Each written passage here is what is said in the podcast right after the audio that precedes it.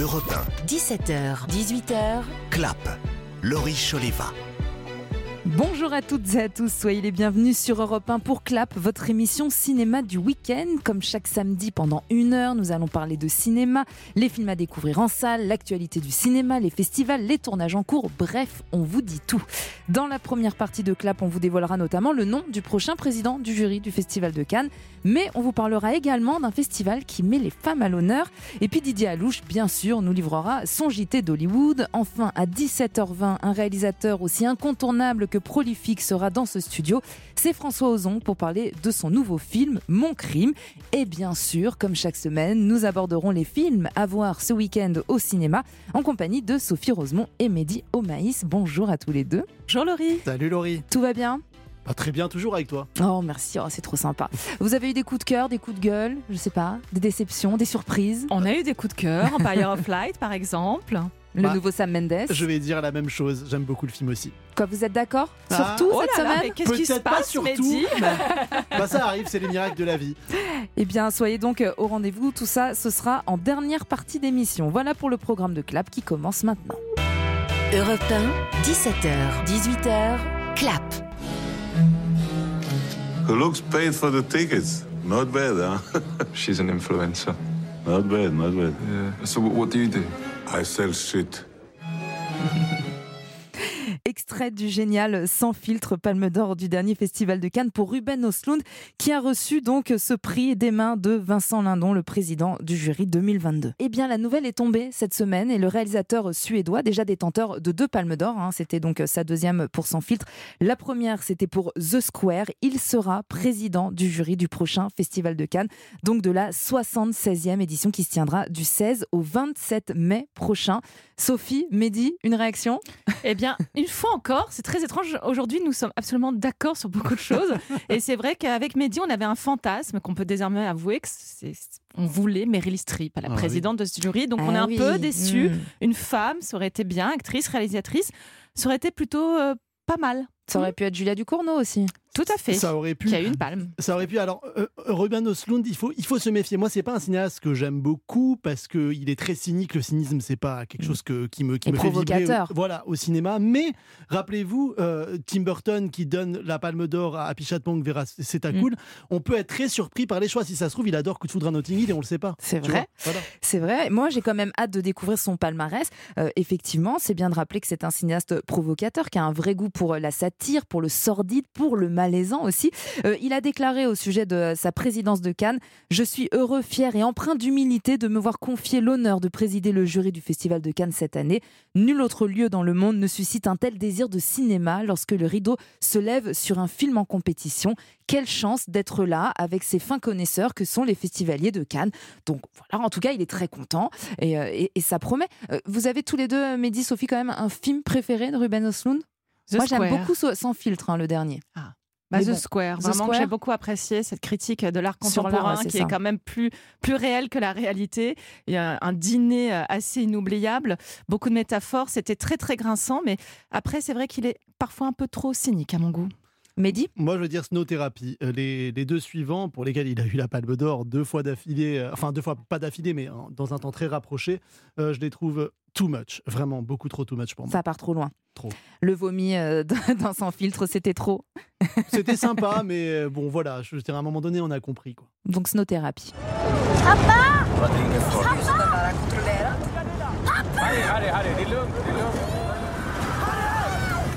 It was quite uh, shocking. I He got so scared that he ran away from the table.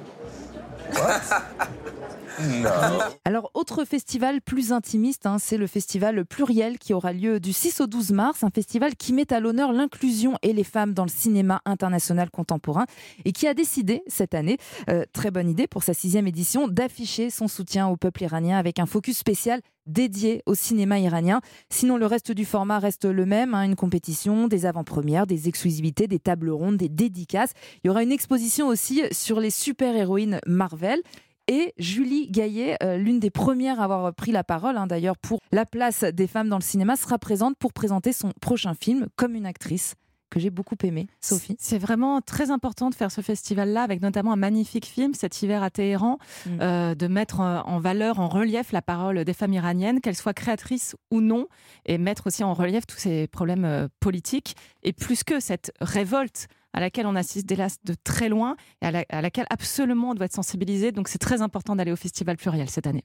Et énormément euh, de personnalités donc euh, sont attendues. Je disais euh, notamment donc la présentation du, film de Julie Gaillet comme une actrice où elle joue aux côtés de Benjamin Biolay. C'est un premier long métrage. Elle joue l'histoire d'une actrice quittée par son conjoint metteur en scène, donc joué par Benjamin Biolay, au moment où ils travaillent sur une pièce qu'ils avaient tous les deux envie de monter, mais des années auparavant. Le problème, c'est que Anna n'a plus l'âge du rôle. Et comme elle refuse son sort, elle va essayer une potion magique, puisque voilà, ça surfe avec la science-fiction, qui va la métamorphoser en la jeune femme avec qui son mari a envie de démarrer C'est une un super pitch, ça, Laurie, C'est non Super et c'est terrible. Antoine m'a quitté.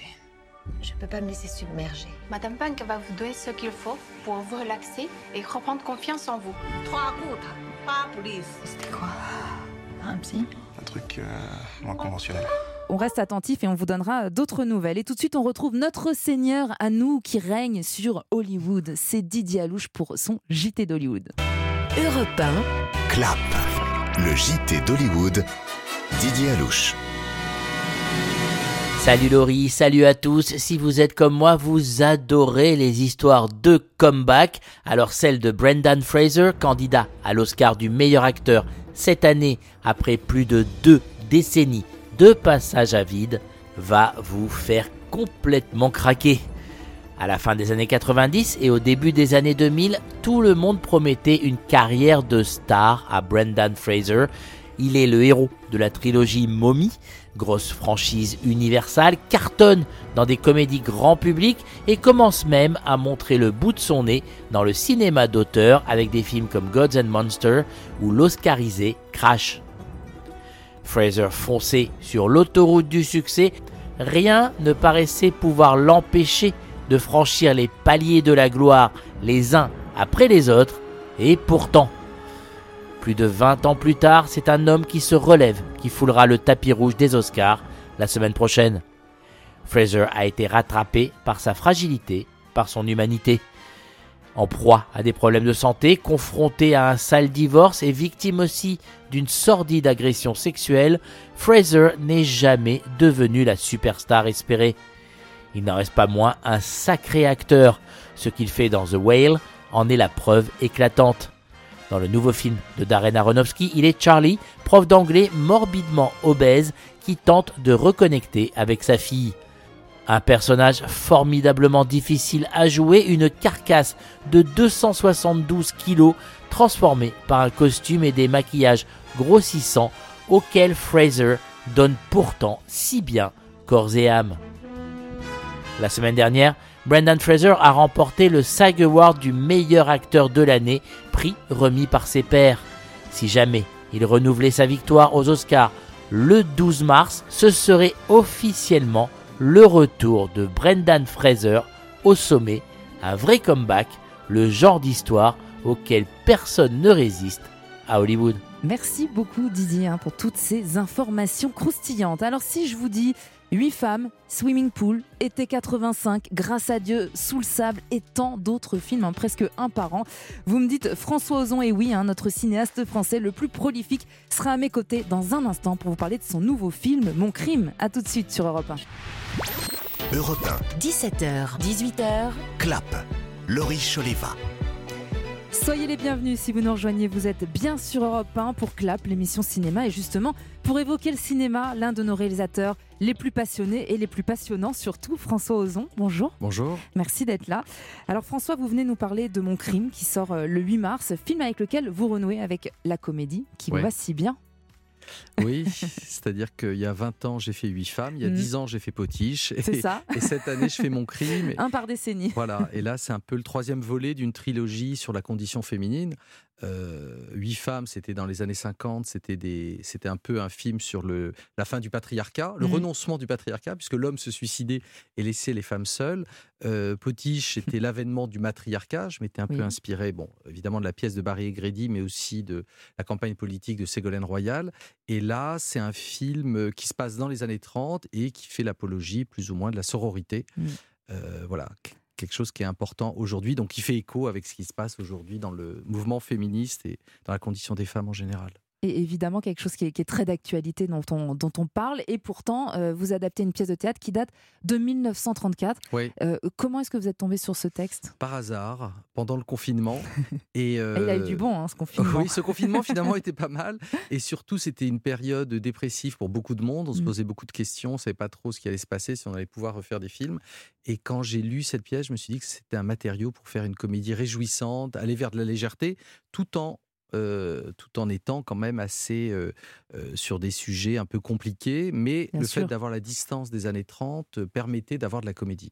Donc euh, voilà, je l'ai beaucoup réadapté, je l'ai transformé. C'est ce que mais- j'allais dire quand même. Plus qu'une adaptation, c'est complètement une réécriture aussi. hein. Oui, mais j'ai quand même gardé beaucoup de choses. Mais c'est vrai que j'ai- fait en sorte que ça fasse écho avec aujourd'hui. Donc, euh, il y a des choses qui ont été simplifiées, des choses qui ont été développées. Le personnage que joue Isabelle Huppert, par exemple, était un homme dans la Mhm. pièce originale. Le personnage de l'avocate n'était pas tellement développé. Donc voilà, j'ai fait ma petite affaire de, de ça. J'ai fait une adaptation.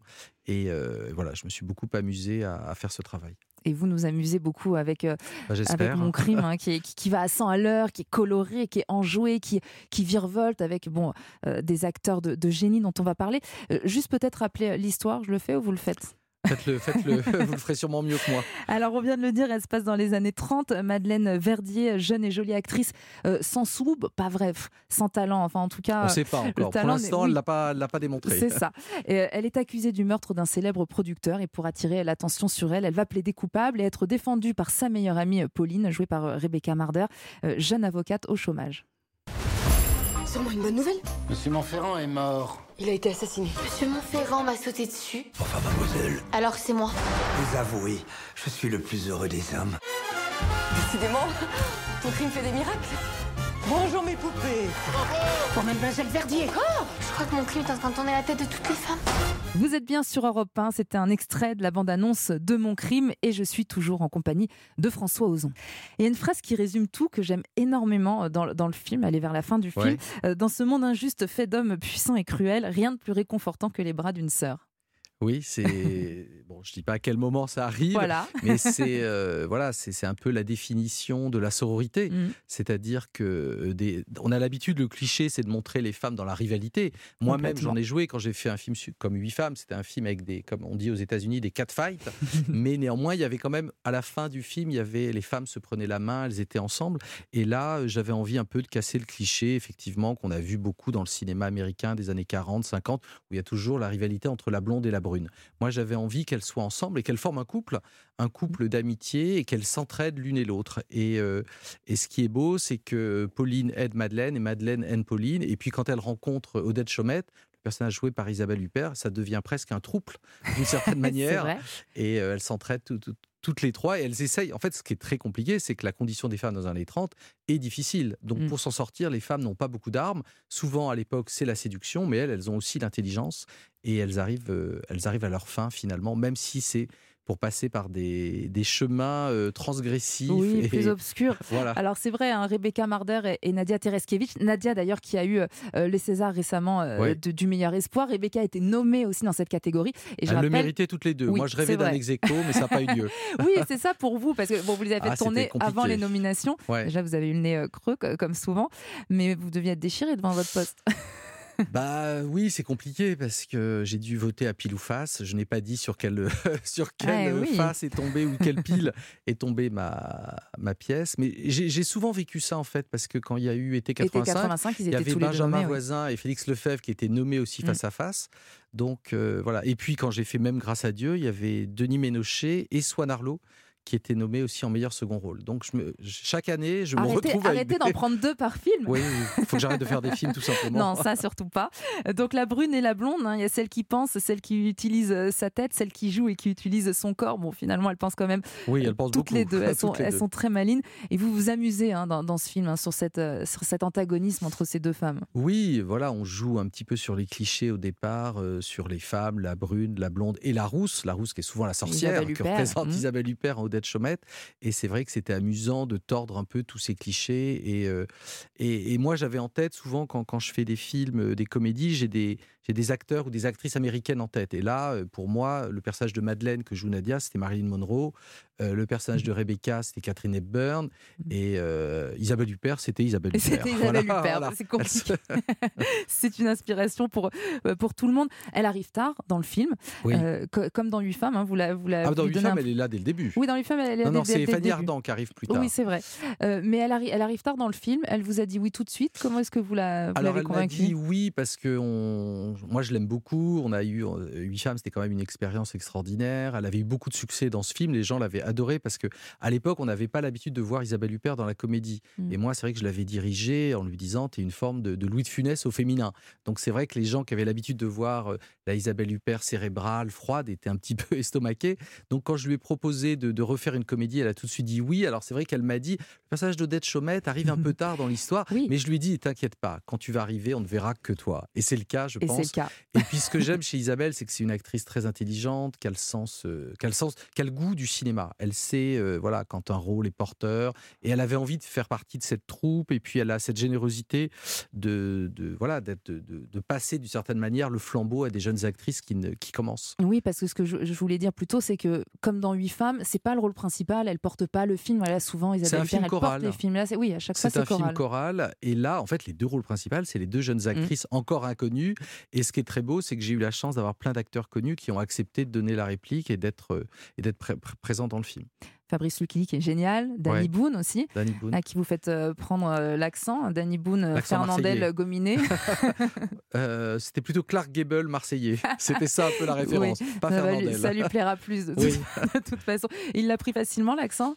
Alors, euh, c'était assez drôle parce que quand, quand Dany m'a dit oui, j'étais ravi. Donc, j'ai changé le scénario parce que dans, le, dans la pièce originale, le personnage de Palmared était effectivement, il venait du Sud, il venait d'Avignon. Et donc, je me suis dit, bon, bah, c'est Dany, on va transformer, il vient du Nord. Donc, on a fait une première lecture avec Nadia et Rebecca et il a pris l'accent du Nord. Et évidemment, il était bon, ce qui est normal. Bon, il n'était pas allé jusqu'à l'accent ch'ti. Et puis, je lui ai dit, mais tu sais, enfin, je trouvais ça bien, mais je me dis, c'était pas, c'est pas surprenant. Est-ce que tu saurais par hasard faire l'accent du Sud Et il a commencé à me faire l'accent marseillais et tous les trois, on était tordus de rire. On s'est dit, mais il faut que tu fasses ça. Il me dit, ah bon, tu crois? Et puis, euh, deux jours avant le début du tournage, il m'appelle, il me dit, non, François, je vais pas le faire. Tout le monde va se moquer de moi. Je vais te faire l'accent belge. Je lui dis, mais non, je veux pas l'accent belge ni l'accent du Nord, je veux l'accent de Marseille. Et euh, je lui dis, t'inquiète pas, s'il y a un problème, on fera de la post-synchro. Ce qu'on fait Oui. souvent au montage, on refait des, On des sons quand, quand le, quand la technique est pas bonne ou quand le- des choses peuvent être améliorées au jeu. Et en fait, j'ai eu besoin de rien parce que Dany avait préparé. Il est très travailleur. Il avait répété avec Alice Paul, Mm. qui, vient de, qui vient de Marseille et qui lui avait fait répéter, qui avait dit toutes les phrases. Et ce que j'aime, c'est que Dany a un accent léger marseillais. C'est pas non plus, c'est pas Fernandel, justement, ni Rému. Il a vrai. gardé une certaine finesse et, et je trouve que son jeu est très dé- délicat et que ça lui donne beau- beaucoup de charme d'avoir la- l'accent marseillais. Ça lui va très bien. Et tous vos acteurs, on sent qu'ils s'amusent beaucoup. Quelque chose de très fort hein, dans, le film, euh, je, le disais, le rythme est soutenu, les dialogues, ça fuse dans, tous les sens, tout le temps. Euh, comment ça, se passe sur le tournage? Est-ce que c'est quelque chose que vous créez beaucoup en montage ou est-ce que c'est le cas aussi dès le tournage? Bah, il y avait beaucoup de complicité, d'amusement, parce que les personnages avaient des dialogues savoureux à dire. Euh, moi, dans un film de cet ordre, j'ai fait beaucoup de, de lectures, de répétitions. Euh, alors voilà, quand on a des gens comme le Fabrice Lucchini, Isabelle Huppert, Danny Boone, euh, voilà, ça, ça fuse, ils ont le sens du rythme tout de suite. Donc pour moi, c'était génial, c'était des Rolls. Après, avec Nadia et Rebecca, on a beaucoup travaillé en amont, on a fait des répétitions sur le le décor, on a parlé des scènes pour qu'elles soient le mieux préparées en face de, de ces monstres sacrés. Et je suppose, François Ozon, qu'il y avait aussi deux approches différentes pour Rebecca et Nadia. Rebecca, elle vient de la la comédie française. Oui. Euh, Nadia, c'est une actrice, je pense, plus organique à, Oui. à l'instinct. Co- Comment est-ce que Bah, C'était parfait pour les rôles de Madeleine et, C'est vrai.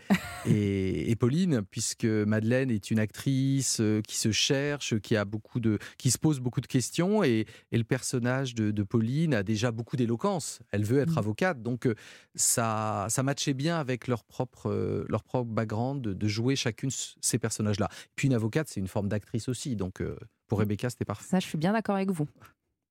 Et Figaro, tu l'as lu Oui, c'est un des meilleurs. Dans l'ensemble, j'ai une très bonne presse. Moi aussi. Bon, Il y en a bien un qui dit que j'ai trop parlé, mais bon, c'est un confrère. Tu as été inouïe, ma Pauline. Tu m'as écrit un si beau monologue. C'est à toi que je te mon triomphe. François Ozon, vous, euh, vous suggérez hein, dans, euh, dans Mon crime l'attirance érotique qu'il peut y avoir aussi entre euh, ces deux personnages, hein, de Rebecca en tout cas pour, pour Nadia, mais vous y allez pas, voilà, c'est juste en, en suggestion. Bah, en fait, on s'est raconté avec Rebecca que Pauline se cherche. Voilà, elle- son identité sexuelle n'est pas encore euh, bien établie. Et euh, voilà, alors euh, Rebecca, elle me dit, Ah, en fait, je suis ouverte à tout le monde.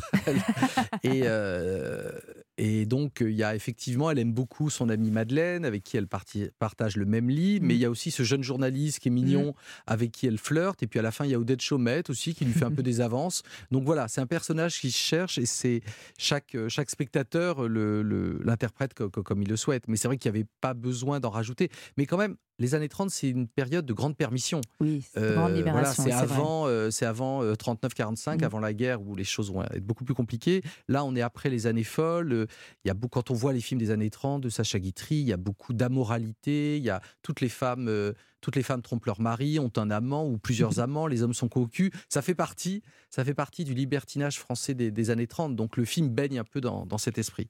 Je rappelle, hein, le film dont on parle, euh, c'est euh, c'est Mon crime, et nous, sur Europe 1, on est, on ravis de, soutenir euh, ce film. François Ozon vont carburer au rythme, j'ai essayé de compter un film par an, mais même un film et demi, hein, j'ai l'impression plutôt. Vous allez de genre en genre. Où est-ce que vous trouvez tout- toutes ces inspirations euh, c'est pas l'inspiration le problème, c'est le désir. Être sûr euh, de vouloir euh, se concentrer pendant plusieurs années sur un sujet. euh, enfin, je dis plusieurs années, oui, parce fina- que finalement, pas plusieurs années. une, une grosse année, je une grosse année ou des fois deux ans. Non, mais il y a des films qui mûrissent en vous. Vous en y a des préparez films plusieurs que en vous même avez temps. en tête et puis Mm. euh, et à un moment ils, ils éclosent. Euh, après, je trouve que l'inspiration, elle est partout. hein. Euh, Vous me racontez votre vie, je suis sûr que je peux en faire un film. Euh, on ouvre les journaux, voilà. vrai. Après, c'est c'est avoir le désir de raconter cette histoire. Pourquoi Savoir pourquoi on veut la raconter. Et puis, euh, et puis le plaisir de, de- Et puis se renouveler aussi, parce que vous nous offrez quand même à chaque film quelque chose de oui, différent, enfin ça c'est un pas une volonté, c'est pas une volonté délibérée, c'est juste euh, un goût de l'éclectisme et le désir de, de s'amuser et d'aller à chaque fois dans une direction différente. Et un profond amour euh, du cinéma. Et c'est pour ça que dans un instant, on va aborder les films de votre vie, si vous Ah. êtes d'accord. Je suis d'accord. Alors, à tout de suite sur Europe 1. Merci d'être avec nous sur Europe 1 et bonjour si vous nous rejoignez. C'est Clap qui continue et cette semaine, je suis ravie de pouvoir euh, parler cinéma avec le maître en la matière, François Ozon. Euh, François, mercredi 8 mars, jour de la journée de la femme, sort Mon crime, votre Un hasard ode. total. C'est un, un hasard total Non, pas du tout. Mais ça tombe bien hein, que le Oui, 8 ça mars soit un bien. mercredi. Absolument. Euh, ode à la sororité euh, façon théâtre de boulevard. Vous avez hâte? Que le film sorte? Mm. Euh, oui, j'ai envie. au public? Oui, j'ai envie qu'il appartienne au public, mais en fait, la promo n'est pas terminée parce que le film est vendu dans beaucoup de pays. Donc, euh, on part en Belgique, en. Italie, en Espagne. Donc, euh, voilà, ça va continuer encore quelques semaines. Alors, on va parler bien sûr des films de votre vie et on est vraiment impatient d'avoir vos réponses. Si je vous demande votre première grande émotion au cinéma, Alors, c'est un film que j'ai vu à la télévision enfant qui s'appelle Jodie éléphant de Clarence Brown, qui est, un, qui est une forme de western qui se passe, euh, qui se passe aux États-Unis et c'est le portrait d'un enfant qui loue, noue une relation avec un fan. Et ce fan, hélas, grandit. Et quand il grandit, il mange euh, les récoltes de ses parents. Et il y a une scène qui est absolument atroce où la mère, qui est jouée par Jen Wyman, prend un fusil et tue Ah. euh, le fan. Et l'enfant c'est entre est en Bambi pleurs. et Sauver Willy. Quoi. Exactement. J'ai pas vu sauver Willy, mais Bambi oui. Et donc l'enfant fait une fugue. Et en Terrible. fait, c'est, euh, en fait, c'est, c'est- en fait, j'ai revu le film plus tard. Moi, je me souvenais que de ça. Et en fait, le film n'est pas tant sur l'enfant que sur la vie euh, de, de, de, gens pauvres qui essayent de Mmh. survivre et qui sont agriculteurs. Et en fait, en revoyant le film en étant adulte, j'étais presque, je ne vais pas dire que j'étais du côté des, des adultes, mais je comprenais pourquoi cette mère tuait, parce qu'ils bouffaient les plantations et que leur récolte, euh, voilà. Là, c'est une question de vie euh, ou de mort. Absolument. On peut le voir à partir de quel âge, à votre avis? Bah moi, j'ai dû le voir vers 6-7 ans et ça fait Ah un gros effet sur les enfants. Donc, si vous voulez voir votre enfant pleurer, c'est une bonne idée. Bon, je vais attendre un peu. Euh, François Ozon, votre meilleur souvenir de cinéma? Alors, mon meilleur souvenir, c'est pas pour un chef-d'œuvre, mais c'est pour un film qui s'appelle La guerre des polices de Robin Mhm. Davis, que j'ai vu alors que j'avais 12 ans. Et Film le film policier. était interdit au moins de 13 ans.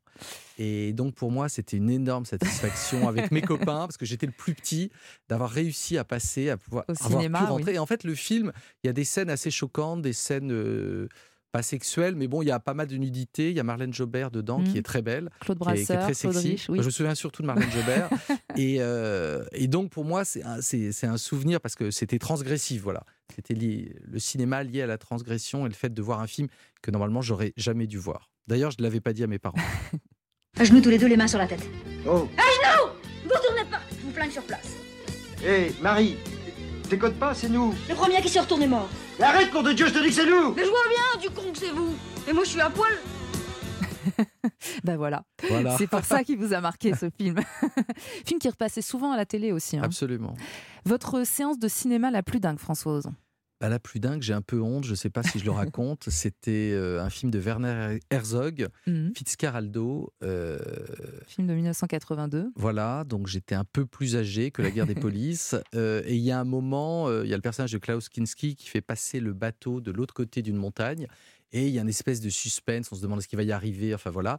Et j'ai eu une envie de faire pipi. Au moment où le bateau allait passer, et j'ai fait une chose qui ne se fait jamais, j'ai fait pipi dans la salle.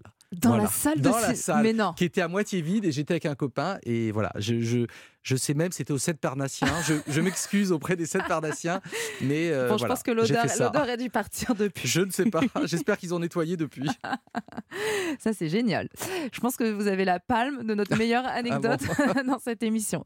Le film qui vous fait le plus rire? Alors, euh, y a-t-il qui en vous fait, a inspiré ce genre de choses. J'ai une phobie, j'ai une phobie de l'avion. J'ai souvent peur en avion. Je comprends pas comment cette grosse machine tient dans les airs. Mm. Donc, je pense que le film qui m'a fait le plus rire, c'est Y a-t-il un pilote dans l'avion? Je l'ai pas revu depuis, mais quand je l'ai vu, c'était euh, c'était extrêmement drôle. Voilà, je me souviens de, de gags euh, un peu idiots, mais qui sont très jubilatoires. Mais j'aimerais bien C'est le revoir. génial. Moi, je l'ai revu il n'y a, pas- Ah y a pas si Et ça longtemps. a bien vieilli. Bon, c'est kitsch, mais Oui. c'est toujours aussi drôle. Bon, bah très bien. Dites au commandant de prévoir un atterrissage forcé. Cette femme doit être transportée dans un hôpital. Un hôpital? Mais qu'est-ce que c'est? C'est une grande maison pleine de malades, mais enfin pour le moment c'est pas le sujet. Dites au commandant que j'ai à lui parler. Tout de suite. Génial. Mais le- la VF est bonne en plus. Elle est pas mal, hein Ouais, ça me donne envie de le revoir en VF. Mais je crois que je l'ai vu en VF quand j'étais euh, quand j'étais ado. Oui, moi aussi, j'ai dû le voir en VF. Le film qui vous fait pleurer à chaque fois? Brokeback Mountain. Mhm. Brokeback Mountain, la scène euh, où Jack Gyllenhaal va dans le va voir les parents de, de personnages que joue euh, Heath Ledger. Heath Ledger. Et évidemment, il est, on sait que ah non, c'est le contraire. Pardon, qu'est-ce que je dis? C'est Heath Ledger qui va euh, voir les, les parents de, de Jack Gyllenhaal qui est mort. On ne sait pas exactement de quoi il est mort. Bon. Ah oui. Et il ouvre un placard dans sa chambre et il trouve les deux chemises l'une sur l'autre. Et là, impossible de pas pleurer. Ah, c'est un film déchirant. Et l'interprétation, l'osmose qu'il y a entre ces puis, deux comédiens. En fait, en plus, quand on revoit le film en sachant qu'Heath Ledger C'est est, mort, Mm. c'est encore plus tragique et bouleversant. Alors, on, on continue d'ailleurs à, à parler euh, d'amour avec vous. François Ozon, votre comédie romantique préférée? Je pense que c'est Serenade à 3 d'Ernst Lubitsch, une screwball comédie et euh, très transgressive puisque c'est une femme entre deux hommes. Et à la fin, on a vraiment l'impression que ça se termine en trouble. Qu'elle- en plus, les deux hommes sont très beaux.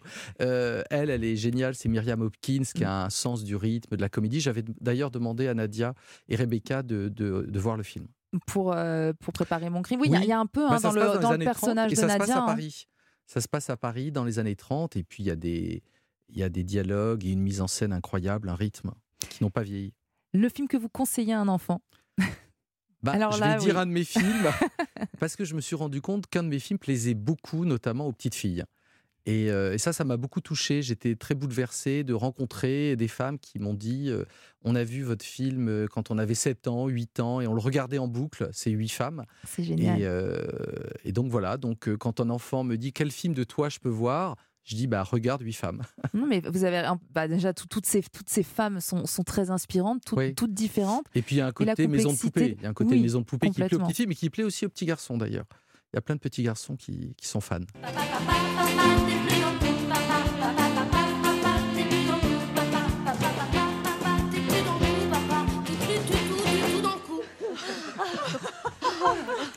Ça y est, c'est fini ce boucan Tiens, voilà la plus belle. Oh, toi, je t'en prie, je suis furieuse contre toi. À quel sujet, baronne? Tu as laissé ta lumière allumée toute la nuit et à travers la porte vitrée, je ne pouvais pas dormir. Je suis sûre que tu lisais encore tes livres abominables. Quel livre abominable Tante Augustine appelle livres abominables les romans policiers d'espionnage et d'aventure. Aïe, ça l'égard de ton âge. Mais lire n'a jamais fait de tort à personne. En revanche, se lever cinq fois dans la nuit pour aller dans la salle de bain, ça réveille les voisins. Et alors, tu as quelque chose à redire? Vous aimez toujours autant euh, réécouter les, les répliques de votre film? Euh, oui, enfin j'ai- là, là, je revois Isabelle justement. Mm. Je revois Isabelle dans le personnage de Tante Augustine face à Catherine Deneuve. Pour moi, c'était un rêve d'avoir ces deux actrices face à face. On n'a pas cité euh, Daniel Darieux, mais vous lui Oui. rendez, euh, bon, qui joue dans, dans Huit femmes Ouais. et à qui vous rendez hommage hein, dans mon crime. Oui, parce que la star des années 30, c'était Daniel Oui, Darieux. C'était l'actrice qui faisait rêver toutes les, toutes les jeunes filles. Donc c'était évident pour moi de, de l'intégrer dans l'histoire, puisqu'en plus il s'agit du portrait d'une actrice. Et puis, euh, puis j'ai adoré travailler avec elle sur Huit femmes. Donc, euh, et puis c'est- une inspiration dans le jeu, dans la modernité du jeu. Vous verrez le générique de fin de, Ah. de mon crime, Ouais. qui est savoureux. Euh, François Ozan, si vous ne deviez garder qu'un seul film de votre filmographie, Le dernier. Qui, qui est le, le- Bah, le dernier, crime. le dernier tourné ou le dernier qui sort? Le dernier qui sort, parce que j'en ai pas tourné depuis, Ah. mais je regarde pas trop dans le passé. euh, voilà, mes films, c'est comme des enfants un peu abandonnés que je laisse à la DAS. Euh, voilà, donc fait celui dont je m'occupe en ce moment, oui, j'ai pas mal d'orphelins. celui dont je m'occupe, c'est celui qui est, qui est- qui est le plus important pour le moment. Le mais- dernier reste toujours le plus important Oui. avant d'en avoir un autre. Un film qui a changé votre vie? Euh, je pense que c'est un film de Roberto Rossellini, Allemagne année zéro, parce que je l'ai vu aussi enfant. Et à l'époque, mes parents ne me permettaient de voir que des films de Walt Disney ou qui étaient vraiment Mhm. faits pour les enfants. Et j'ai regardé par hasard un soir au ciné-club, alors que je n'avais pas le droit de regarder à la télé, Allemagne année zéro, toujours ce goût de la transgression. Et oui. Et j'ai été bouleversé par ce portrait euh, de Mhm. jeune Allemand, euh, juste après, dans, dans les ruines de Berlin en Mais c'est ça. 1945, qui essaye de survivre. Comment et surtout, hein, j'ai été choqué j'étais choqué par la fin où l'enfant se, se- se suicide. Mm. Et là, tout d'un coup, ça m'a ouvert une idée sur euh, la puissance du cinéma et que ce n'était pas que du divertissement, que ça pouvait être aussi un film qui vous bouleverse. Et moi-même, ayant le même âge que cet enfant, j'étais très, très touché. Votre bande originale de film préférée? Alors, euh, la musique de Philippe Glass dans The Hours, parce que c'est un parfait somnifère. non, mais j'adore la vrai. musique. Mais comme c'est la musique répétitive, si vous l'écoutez dans le train, au bout de 30 secondes, vous pouvez vous endormir très facilement. Et moi, j'aime bien la musique qui m'endort. On l'écoute un petit peu.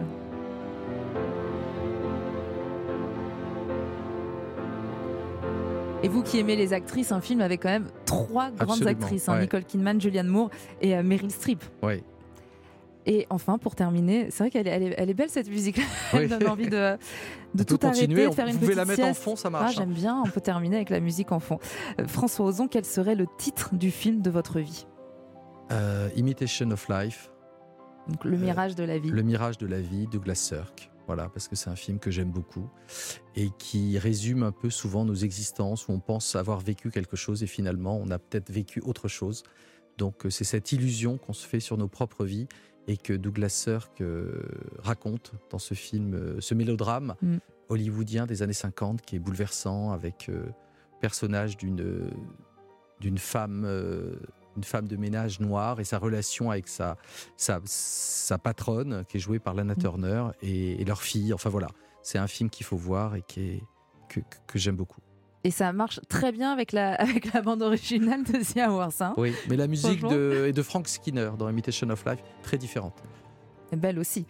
Euh, merci beaucoup. En tout cas, euh, vos films ne sont pas un mirage. Bien heureusement pour nous, ils sont là, ils sont sublimes. Et je vous encourage vivement à découvrir Mon crime le 8 mars au cinéma avec euh, des comédiens absolument extraordinaires et surtout un rythme effréné. Une, comme, voilà, une, pièce de, théâtre, c'est un bonbon. Je pourrais dire beaucoup de choses sur ce film que j'ai beaucoup aimé. Donc merci beaucoup François Merci Ozon d'avoir été euh, notre invité. Dans un instant, Mehdi Omaïs et Sophie Rosemont vous diront tout ce qu'il faut savoir sur les films à découvrir ce week-end au cinéma, avant bien sûr euh, d'aller voir euh, Mon crime la semaine prochaine. À tout de suite sur Europe 1. 17h, 18h, clap. Laurie Choleva sur Europe 1. Nous sommes de retour dans Clap, vous êtes toujours à l'écoute d'Europe 1 et ça tombe bien puisqu'on parle maintenant des films que vous pourrez découvrir ce week-end au cinéma. Au programme, le retour d'un champion sur le ring, mais aussi une histoire d'amour et de cinéma. On parlera également d'une bouleversante chronique familiale avant de terminer par une comédie très touchante et tout ça en compagnie de Sophie Rosemont et Mehdi Omaïs, toujours à mes côtés depuis le début de cette émission. On va faire un point si vous le voulez bien sur le box-office de la semaine. Une idée? Un indice, les Français ont très envie de rire. Alibi.com de premier. Exactement, toujours euh, leader pour la troisième semaine consécutive. Philippe Lachaud et toute sa bande d'Alibi.com euh, qui ont fait rire 800 000 spectateurs supplémentaires. Ça fait un cumul en trois semaines de 2 904 000 tickets vendus. Ça veut dire que. C'est Bon, dément. Ça veut dire film- presque un million par semaine. C'est Mm. incroyable. le, Ouais. le- le film euh, va sans doute euh, terminer sa carrière à peu près euh, au, presque aux 4 millions, non? Sûrement. Ils vont les atteindre. À la deuxième place, une autre comédie française, hein, notre Astérix national, qui a attiré euh, 515 000 spectateurs de plus. Ça fait un total de 4 163 000 entrées en un mois. Tout va bien. Troisième position derrière nos deux super-héros, Philippe Lachaud et Guillaume Canet. À votre avis Ant-Man. Bravo 430 et je J'adore le ne lui avais en donné aucune réponse à l'avance. 437 000 et quelques entrées supplémentaires, ça fait 1 185 000 spectateurs. Et juste un mot, quatrième du classement, le très attendu. Fabelmans. Oui, Oui. le Steven Spielberg qui a séduit 343 000 personnes. Et ça, si je peux me permettre, C'est Cocorico, parce que comme Babylone, ça marche et c'était pas des films gagnés d'avance pour le public français. C'était un marche en France, mais qui n'a pas marché aux États-Unis. exactement. Exactement. Mm. On commence notre journal des sorties avec euh, le film qu'on a défendu la semaine dernière en compagnie euh, d'Isabelle Huppert et qu'on aime beaucoup. C'est La syndicaliste, un thriller euh, signé Jean-Paul Salomé qui revient sur l'histoire vraie de Maureen Kearney, employée CFDT chez Areva, devenue lanceuse d'alerte et qui fut attaquée chez elle. Maureen Kearney s'est fait agresser chez elle, c'est quoi cette histoire? Vous avez des ennemis Depuis un an, je travaille sur un dossier sensible chez Arriva. Il négocie avec les Chinois dans le dos du gouvernement. Vous avez des preuves? Madame Kearney, à part vos empreintes et celles de vos proches, on n'a rien trouvé. Mais j'étais violée Vous pensez qu'elle pourrait avoir tout inventé? Il est dangereux ce type. Vous croyez que je vais me laisser intimider par une petite syndicaliste de rien du tout? Je vais vous réduire en miettes.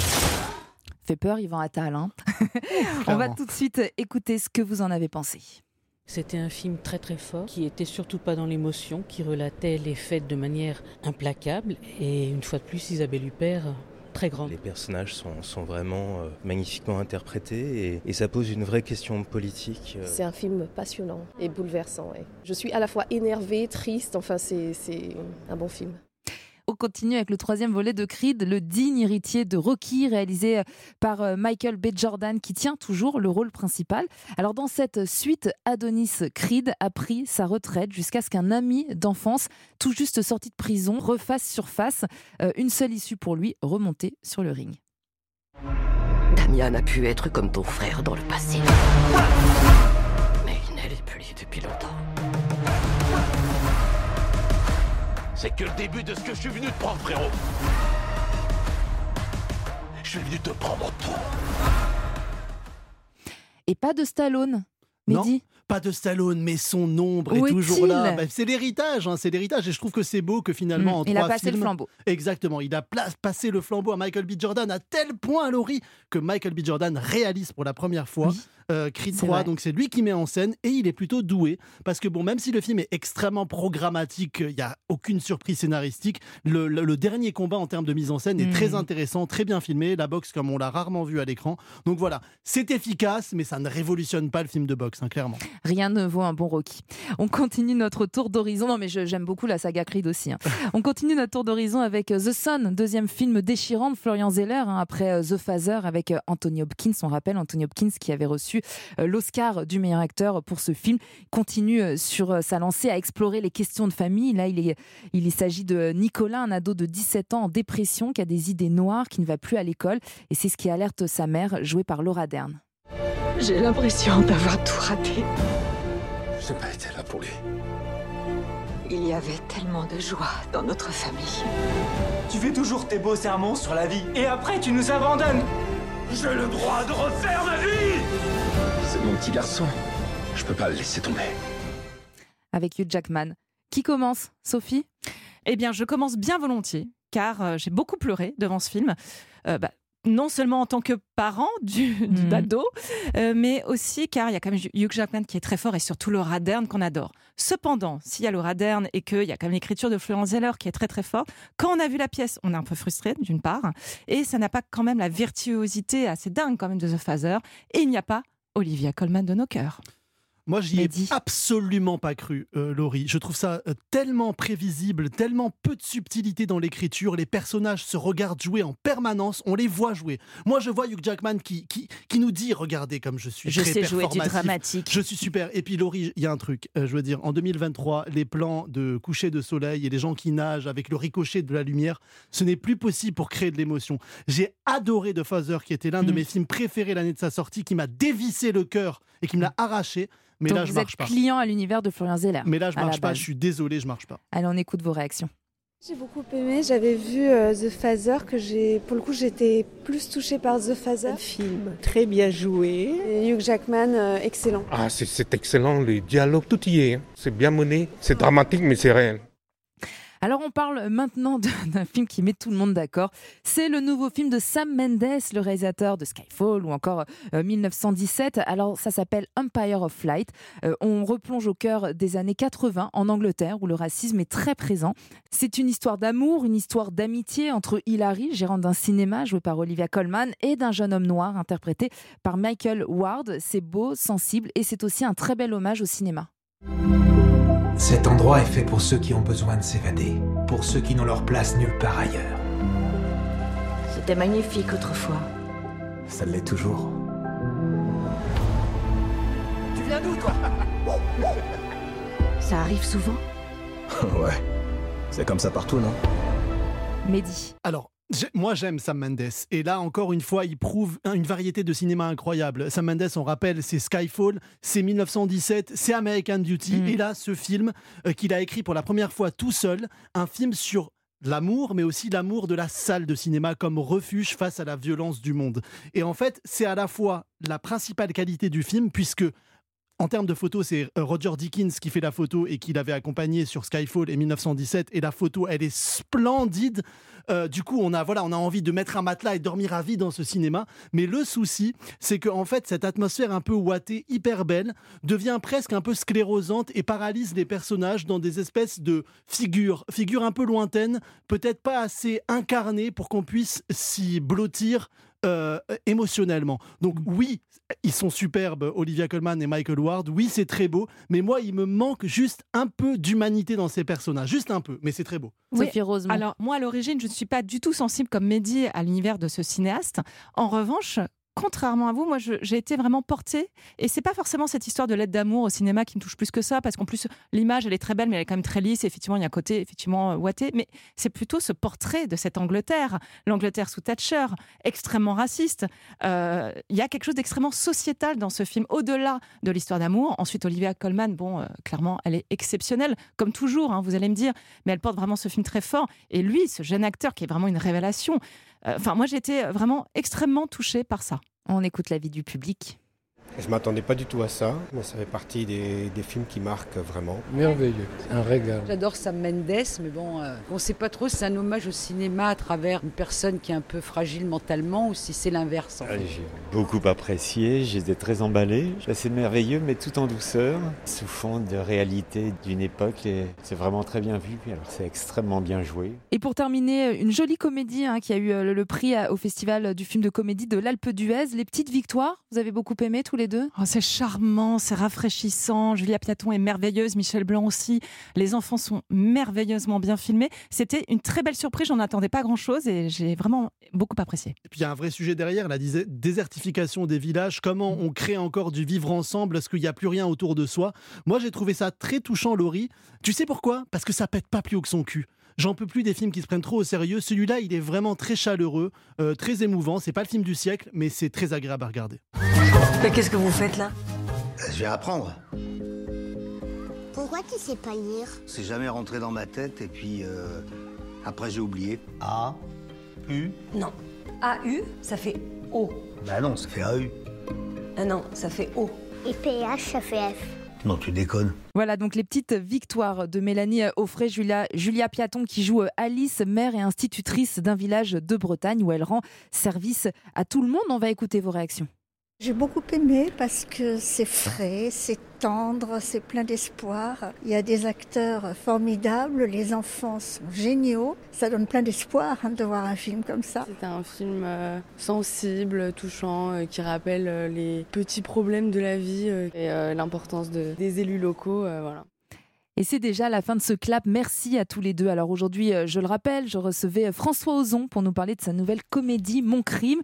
Tout de suite, je vous laisse en compagnie de Pierre de Villeneuve pour Europe 1 soir. En attendant, comme toujours, je vous encourage à aller au cinéma. Il y en a pour tous les goûts. À la semaine prochaine et très bon week-end à vous à l'écoute d'Europe 1. Europe 1, 17h, 18h, clap.